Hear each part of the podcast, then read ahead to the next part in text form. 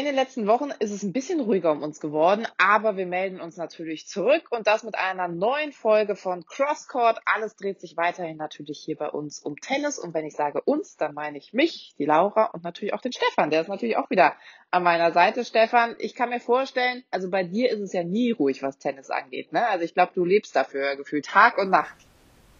Ja, auf jeden Fall. Also ich habe äh, auch weiter für Sport 1 derweil News produziert für Tennis, auch wenn ihr uns jetzt eine Weile nicht gehört habt. Und ähm, ja, Tennis schläft nie. Es geht immer weiter, auch wenn jetzt die Highlights äh, jetzt erst demnächst wieder richtig losgehen. Genau, French Open zum Beispiel. Wir haben ja gedacht, das dauert gar nicht mehr so lange, äh, bis wir uns da wieder auf ein Grand Slam Turnier einstellen können. Allerdings, das steht jetzt eben fest, bei den French Open eine Woche das Ganze verschoben. Heißt also, es geht tatsächlich erst Ende Mai äh, los und dann in den Juni rein bis Mitte Juni. Um genau zu sein, das Ganze vielleicht als Hintergrund eben dieser Lockdown, den es momentan auch in Frankreich gibt. Man will eben versuchen, möglichst viele Zuschauer zuzulassen bei diesem Turnier, was glaube ich in der Pandemiezeit eh ein bisschen schwierig sein könnte. Ich finde so oder so, ob man das jetzt eine Woche verlegt oder nicht. Ich weiß nicht, ob das am Ende wirklich ausschlaggebend ist. Ich könnte mir aber vorstellen, ähm, dass es für die Spieler und Spielerinnen ausschlaggebend ist, ob das eben eine Woche später ist oder nicht. Ne? Also gerade wenn man sich dann anschaut, welche Turniere dann noch folgen, Wimbledon beispielsweise, rückt dann ja auch eine Woche näher. Sprich, ich glaube, zwei Wochen sind dann nur noch zwischen dem äh, Finale French Open und dem Start Wimbledon. Das ist schon enger Zeitplan. Das auf jeden Fall. Äh, man muss dazu sagen, dass es früher ja auch nur zwei Wochen war. Deswegen, es, die Spieler kennen es von früher so, aber es macht äh, definitiv einen Unterschied. Und äh, gerade ein Federer oder so wird sich gut überlegen, wie er, ob er das, weil er braucht einerseits ein bisschen Best-of-Five-Match-Praxis, denke ich, aber er wird sich trotzdem, also wenn er jetzt in die zweite Woche kommt, dann könnte das für ihn auf, für Wimbledon schon Folgen haben. Also der wird da nicht, äh, nicht allzu viel, er spielt ja auch vorab nicht allzu viel. Also es gibt schon Spieler, auf die das, auf die das Einfluss haben wird. Und ähm, klar, auch die Turniere leiden drunter, wie Stuttgart, die jetzt eben während den French Open stattfinden und deswegen den ein oder anderen Spieler wahrscheinlich verlieren, auch wenn Leute, die früh ausscheiden, da noch teilnehmen können. Das hat schon gravierende Folgen und Spieler wie Milos Raonic haben sich ja schon aufgeregt, dass es wieder ein Alleingang der French Open war und dass nicht mal die, dass die Spieler teils aus Social Media erfahren haben. Ja, das war ja letztes Jahr schon das Problem, als die French Open dann komplett verlegt wurden. Da waren auch nicht alle wirklich zufrieden am Ende, dass eben Sandplatz dann plötzlich im Herbst stattfindet, wenn eigentlich Hardcore angesagt ist. Da gab es ja auch schon viele Diskussionen. Ähm, wenn wir auf Federer schauen, da muss man natürlich auch sagen, dass Wimbledon sein Turnier ist. Ne? Also ich glaube, der wird da jetzt nichts groß riskieren, ne? um da am Ende irgendwie zu fehlen oder Schwäche zu zeigen, oder? Nein, also Wimbledon, Wimbledon und Olympia sind seine großen Ziele. Ähm, da ist auch kein Thema. Er weiß, dass er die French Open nicht gewinnen kann. Äh, da ist Nadal im Weg und notfalls auch noch Djokovic und Team und so weiter. Da, aber ich glaube halt trotzdem, es wäre gut, wenn er, wenn er teilnimmt und damit er halt drei Runden so ein bisschen diese Best of Five Praxis, damit er diese Match-Praxis reinkriegt. Deswegen glaube ich, dass es gut wäre, dass die jetzt äh, eine Woche nach hinten verschoben werden. Passt ihm bestimmt nicht ganz so, aber man weiß ja auch noch nicht mal sicher, ob das äh, der finale Schluss ist. Es gibt immer noch Gerüchte, dass die nochmal in den Herbst verschoben werden, auch wenn es jetzt deutlich schwieriger ist wegen den anderen Turnieren, die stattfinden. Aber da muss man mal abwarten. Also das kann sich jederzeit, wie es halt gerade die Corona-Pandemie, wie die Lage überall so ist für alle, kann sich das jederzeit ändern. Insgesamt, wie hat dir so das Federer-Comeback gefallen? Liegt ja jetzt auch schon wieder ein bisschen zurück, aber alle haben ja darauf hingefiebert und waren froh, dass er wieder zurück ist. Wie hat es dir gefallen? Spielerisch sehr gut. Also klar ist da noch ein bisschen Rast, sagen die Engländer, Rost ein bisschen, war noch ein bisschen eingerostet, aber ähm, spielerisch habe ich eigentlich da schon sehr gute Ansätze gesehen. Aber man merkte schon dann spätestens im zweiten Match nach dem ersten Satz, wie so ein bisschen die Luft raus war. Also so zwei Matches an zwei Tagen in Folge oder so hintereinander länger zu spielen, das, da, hatte, da hat ihm noch die, die Kondition gefehlt. Das hat er ja auch selbst gesagt, deswegen hat er ja auch dann die Woche drauf rausgezogen, um äh, erst wieder einen Trainingsblock einzulegen. Also ja, da ist der volle Fokus einfach auf Wimbledon. Das alles ist jetzt Vorbereitung, dass er in Wimbledon und für Olympia, dass er da topfit ist. Du hast eben schon so schön gesagt, Best of Five. Daran könnte sich ja vielleicht etwas ändern, beziehungsweise es gibt ja immer, aber auch schon länger muss man sagen, ne, viele Spekulationen, ob das wirklich äh, der richtige Modus ist, ob man immer fünf Sätze gehen sollte. Jetzt kam irgendwie die Idee, glaube ich, auf, dass ähm, man bis zum Viertelfinale nur drei Sätze macht und dann eben ab dem Viertelfinale fünf Sätze, sowohl bei den Damen, was ja tatsächlich sehr, sehr neu wäre, als auch bei den Herren. Also ich finde ja grundsätzlich, ich finde schon diese Best of Five, das ist schon echt ein hartes Programm, ne, was die da abspulen müssen. Klar, wenn du, äh, weiß ich nicht, Rafael Nadal bist, dann rechnest du natürlich damit, dass du in den ersten zwei Runden vielleicht nicht über fünf Sätze gehen musst, sondern wirklich nur deine drei Sätze hast und äh, dann durch bist. Aber die Vergangenheit hat eben auch gezeigt, das ist nicht immer so und manche müssen halt oft dann über den fünften Satz gehen.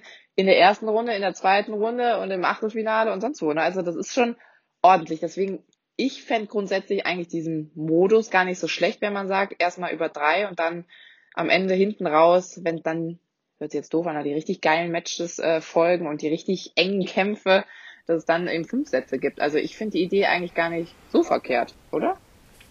Kann ich dir leider nicht widersprechen. Nein, da bin ich absolut deiner Meinung. Ähm, ich finde das eine sehr charmante Idee. Ich will nämlich auch nicht, also wie viele, es ist immer so Diskussion, diese Tennis sind ja schon Traditionalisten, auch die Fans. Und ich will die fünf Sätze, diese epischen Finals und so auch nicht verlieren. Gleichzeitig sage ich aber schon, ob ich jetzt ein Zweitrunden-Match fünf Sätze zwischen äh, Isner und Karlovic sehen muss, weiß ich nicht. Die könnten von mir aus auch fünfmal nur einen Tiebreak spielen. Nichts gegen die, aber man hat ja trotzdem nur Asse. Ähm, und ich finde diese Idee schon charmant. Also, weil ich ertappe mich selbst, dass ich gern mal in den ersten Runden bei den Männern ein bisschen später zuschalte, weil die bestimmten Favoriten weißt du eh, dass die durchfliegen. Und während bei den Damen halt direkt Action ist und direkt das Aus schnell passieren kann. Da haben die Herren halt keine Gefahr, wenn die einen Satz verlieren. Alles entspannt, haben immer noch genug Zeit reinzukommen. Da ist natürlich ein anderer Druck drauf. Und deswegen finde ich das bei den Herren auf jeden Fall eine interessante Idee, die, der man mal nachgehen sollte, auch wenn sie während der Karriere von Federer, Nadal und so weiter nicht passieren wird. Ähm, und bei den Frauen, da, ich, ich finde es grundsätzlich interessant, weil die Spritze sehr breit ist auch. Deswegen glaube ich, dass es schon, ja, weil die Gefahr ist bei den Frauen so ein bisschen, dass man denkt, ja gut, wenn es jetzt zwei Sätze 6-0, 6-0, dann ist es auch, aber das gibt es bei den Herren auch, deswegen sehe ich, seh ich das Problem nicht. Die Frage ist konditionell, aber da sagen die Frauen, wir schaffen das. Also es gab ja auch früher 1984. Also, die sind ja topfit, genau. die Ladies. Also das muss man einfach sagen. Ja. ich fände es gerade bei den Frauen, auch oft spannend, wenn es mal wirklich über fünf Sätze geht. Und ich glaube auch, weil du es gerade schon angesprochen hast, ist ja sehr, sehr eng alles. Äh, ich glaube auch, dass da viele tatsächlich über fünf Sätze am Ende gehen werden, viele Matches. Und ähm, ich bin manchmal so ein bisschen enttäuscht, wenn dann so ein Frauenmatch so schnell um ist, was eigentlich richtig Bock gemacht hat, was richtig eng war, aber nach drei Sätzen ist halt eine Siegerin da. Und deswegen, da wünscht man sich auch manchmal, dass es über fünf geht. Ja, du hast bei den Frauen, wie du auch schon sagst, ähm, oft öfter auch so Achterbahnfahrten. Da ist selten, dass eine konstant ein, zwei, drei Sätze durchspielt. Da hast du noch mehr Achterbahnfahrten, noch mehr Drama vielleicht auch. Ähm, deswegen, ich, ich fände das auch interessant. Die Damen sagen, die schaffen das. Also müsste man nochmal fragen. Aber Serena hat das selbst schon gesagt vor einigen Jahren. Und es gab es ja sogar schon, ich glaube 1984 bis 89 beim Masters. Und da war es eben auch der Fall, wie du sagst, die, die, es waren mehr Fünfsatz-Matches, die bei den Damen gespielt wo, waren, wurden. Da gingen eher die Herren immer glatt aus. Deswegen, also ich finde das höchst spannend und ja, ich, ich finde das eine gute, gute Idee. Würde auch einer Halep, einer Kerber ein bisschen helfen vielleicht, wenn man die halt besonders fit sind und ein bisschen den Ausgleich schaffen zu so Spielerinnen, die eben sehr dominant mit ihrer Power sind, finde ich. Da kannst du mit der Fitness noch mehr machen. Also ich bin echt gespannt. Also ich glaube jetzt nicht, dass das in den nächsten Wochen entschieden wird, geschweige denn in den nächsten Monaten. Also ich glaube, da müssen wir uns alle ein bisschen gedulden. Aber ich finde es zumindest mal wirklich äh, eine Überlegung wert, also das äh, mal wirklich zu ändern. Also wir halten das Ganze natürlich weiterhin hier bei Crosscourt im Auge und sobald es da Neuigkeiten gibt, hauen wir die natürlich äh, raus. Apropos Neuigkeiten, die man raushauen kann. Wir machen ja heute so ein kleines Roundup, so nenne ich es mal. Anna Ivanovic Gibt's ein Comeback von ihr, von Anna Schweinsteiger, wenn ich sie mal so nennen darf? Ja oder nein? Da sind ja tatsächlich Gerüchte aufgekommen. Äh, ich glaube, du kannst es noch ein bisschen besser erklären, wie es genau dazu gekommen ist, überhaupt zu diesen Gerüchten, bevor wir drüber sprechen, Stefan. Ja, genau. Also der Bruder im Prinzip von Novak Djokovic, der ist ja auch Turnierdirektor äh, in Belgrad und der hat eben darüber gesprochen, dass in, in einer serbischen TV-Sendung, dass ähm, eine, eine Tennisbotschaft Botschafterin des Landes soll da mit dabei sein. Und ähm, da wurde nachgefragt wohl, ob, ob Ivanovic gemeint sind und darauf hat er Ja gesagt. Ähm, und Ivanovic hatte eben auf Instagram auch noch, ich glaube, einen Tag vorher oder so oder kurz vorher noch gepostet, irgendein äh, Bild mit einem Tennisball und dazu geschrieben, mein Schlüssel zu einem erfolgreichen Leben, folge deiner Leidenschaft und höre nicht auf diejenigen, die dich nicht verstehen. Und das wurde halt dann schnell im Zusammenhang mit seinen Aussagen da ein bisschen reininterpretiert, dass da sie ihr Comeback gibt. Absolut, aber es ging halt wirklich durch die Medien. Ähm, es wäre ja auch super interessant und spannend, aber man, es ist einfach also ich halte es für ausgeschlossen. Sie hat auch früher immer gesagt, ähm, wenn sie über Kleisters Comeback sprach, ähm, dass sie das nicht für, für denkbar hält bei, für sich, auch äh, körperlich nicht. Und die hat ja jetzt eine junge Familie, das ist zwar schon machbar, aber ähm, die meisten warten dann doch etwas länger und ich glaube auch mit, mit, mit Bastian Schweinsteiger, die haben ja, also man sieht es ja immer, ich glaube nicht, dass Anna Ivanovic gerade Tennis fehlt, so hat sie nicht, zumindest nicht den Eindruck gemacht. Ich weiß nicht, wie du das siehst. Also ich fände es ja grundsätzlich nicht schlecht, wenn sie tatsächlich auf den Court zurückkommt, aber wie du schon sagst, also sie hat zwei Kinder mittlerweile, ähm, sie sagt ja auch immer, Familie steht an erster Stelle, das ist ihr am wichtigsten. Ob du wirklich diesen Tennissport mit diesem unfassbar viel Reisen, unfassbar viel unterwegs sein, trainieren, ob du das wirklich mit einer Familie vereinbaren kannst, ist, glaube ich, schon recht schwer. Klar, es gibt auch Gegenbeispiele, ne? Da gibt es ja einige Ladies, die auf der Tour sind und Kinder haben. Also das kann schon funktionieren, ja. Kim Kleisters vor allem, ja. ja. Also es kann funktionieren, aber ich stelle es mir schon echt schwierig vor. Und ich habe eigentlich auch immer so den Eindruck, also man kann das ja immer nur als Außenstehender, als Instagram-Follower äh, beurteilen, aber dass die eigentlich so ganz happy sind, so wie es äh, jetzt momentan ist. Ich könnte mir vielleicht vorstellen, dass die mal ein Showmatch macht oder so oder sich mal wieder irgendwo mehr blicken lässt beim Tennis. Das könnte ich mir vielleicht schon vorstellen, weil ich glaube, den Tennissport, den liebt sie einfach noch und diese Verbindung hat sie eben noch. Ähm, aber ob es dann wirklich ein ganz großes Comeback gibt, also da wage ich irgendwie das auch zu bezweifeln. Ja, das mit Belgrad kann sowieso nicht sein, weil sie, ähm, das ist glaube ich, ich weiß gar nicht, ob es Mai, Juni, aber es ist auf jeden Fall relativ bald und ähm, sie steht noch bei der ITF, da gibt es ja so eine Liste der zurückgetretenen Spielerinnen, da steht sie weiterhin drauf und ähm, da müsste sie sich erst abmelden oder beziehungsweise wieder bei denen anmelden und dann dauert es ein halbes Jahr, bis du wieder spielen kannst wegen Dopingtests und so weiter.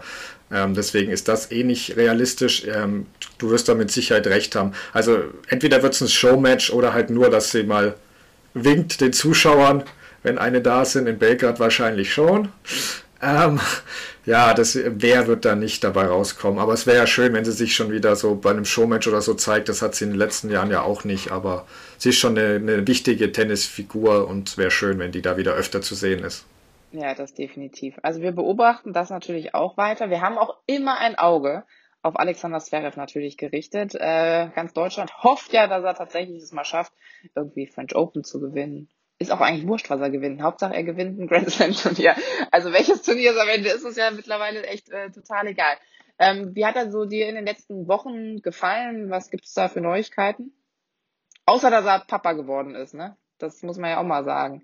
Er ist Papa geworden. Ja, herzlichen Glückwunsch. Ja, also sportlich gesehen, ähm, er war ja zuletzt äh, in Miami, kam halt das früher raus, als die ganzen Topstars äh, mit äh, Federer, Djokovic, Nadal und Team nicht am Start waren. Da hätte ich mir schon erwartet, aber da war er halt angeschlagen. Ähm, da hat er gegen einen jungen Finnen verloren. Ja, ist schade, ist eine verpasste Chance. Aber ich hoffe doch, dass er jetzt wieder, also tritt er jetzt wieder ähm, in Monte Carlo an und da sollte er doch wieder jetzt wo die Sandplatzsaison geht, hoffentlich zu alter Form zurückfinden. Er ist dafür für seine Größe ist er auf Sand echt ein guter Spieler. Also da hat ein Medvedev oder so hat da deutlich mehr Probleme, deswegen er bewegt sich da echt gut. Deswegen habe ich ihn da absolut auch auf der Rechnung, aber er kommt jetzt nicht für einen Grand Slam Sieg bei den French Open in Frage. Eigentlich kommt keiner in Frage außer Nadal, aber Team und Djokovic kann man zumindest äh, im Hinterkopf behalten. Ich Aber schon, also, weiß nicht, wie du das siehst. Ja, ich finde auch, also klar, Nadal auf Sand, äh, eine Wucht. Aber ich finde schon, gerade so ein Team oder so, also der kann ihn ja schon zwischendurch mal ärgern, ne? Also dem würde ich das Meistens bei drei Sätzen, aber ja. Ja, dem würde ich das schon durchaus zutrauen, muss ich sagen. Man muss natürlich gucken, wie fit er dann am Ende auch ist, ne? Ähm, ja. Das ist ja immer so dann ausschlaggebend und ähm, muss ja auch erstmal wieder auf den Court zurückkehren. Aber also da könnte ich mir zumindest vorstellen, dass das äh, ein bisschen Spannung hat. Ob, ähm, also Zverev weiß ich jetzt auch nicht. Also French Open, ja, also ich glaube nicht, dass das unbedingt so sein Turnier sein wird am Ende. Da ist ja. er, glaube ich, auf anderen ja. Belägen besser unterwegs. Also, ja. der gefährlichste, genau, der, der gefährlichste Gegner für, für äh, Rafael Nadal wird ja wahrscheinlich Felix Auger aliasim, weil sein Dad ja jetzt, äh, sein Dad, Entschuldigung, sein Onkel natürlich, Toni Nadal, ähm, trainiert ja jetzt äh, den Kanadier. Das war eine sehr überraschende Meldung und ja, der kennt zumindest Nadals Tricks, aber die wird er natürlich nicht verraten. Und er hat ja schon gesagt, er setzt sich auch nicht in die Box, wenn es gegen Rafa geht. Das wäre natürlich schon lustig, wenn der Ich weiß auch nicht, ob was bringt, wenn der andere die Tipps weiß. Also ja, immer noch gegen den äh, Spiel, gegen ne? das, das stimmt. Das würde trotzdem nicht reichen, aber es wäre natürlich schon lustig, wenn der in einer anderen Box sitzt. Aber ändern würde es nicht viel. Das ist richtig. Das stimmt allerdings. Aber auch das könnte ja noch äh, spannend werden. Mal gucken, ähm, ob es tatsächlich mal zu diesem Duell am Ende kommt oder eben auch nicht. Dann vielleicht noch etwas äh, fürs Herz am Ende unserer. Du bist doch so ein Romantiker, Stefan, bestimmt. Ne? Es gibt ja schon länger ein Liebes. es gibt ja schon länger ein Liebespaar unter den Tennisspielern und Spielerinnen. Ähm, da war dann irgendwann zwischendurch eine kleine Funkstille. Und jetzt höre ich hinten im Hintergrund schon die Glocken wieder läuten, die Kirchglocken von der Hochzeit. Klär uns auf. Society-Experte, Stefan. Ja, ja, ja. Also normalerweise muss ich dazu sagen, ist Gossip nicht so meine Welt, aber wenn natürlich Tennispärchen untereinander, dann finde ich das süß und dann verfolge ich es auch ein bisschen. Ähm, in dem Fall Svitolina und Monfils äh, finde ich auch gut zusammen. Also die machen da immer, haben ja sogar einen eigenen Instagram-Account und die vermarkten das entsprechend. Dann kann man das, denke ich, ähm, auch berichten, wenn die da selbst äh, das groß das machen. Ähm, also im Januar oder ich glaube Anfang Februar, kurz nach den Australian Open, kam die vorübergehende Trennung und man dachte, oh, alles aus, schade. Ich glaube, Raonic hat dazu sogar geschrieben, das trifft ihn mehr als das Aus von Kardashian und irgendjemanden. Ähm, Kanye West. Aber, aber Kanye West, okay. Das siehst du, siehst du, danke dir. Ähm, genau.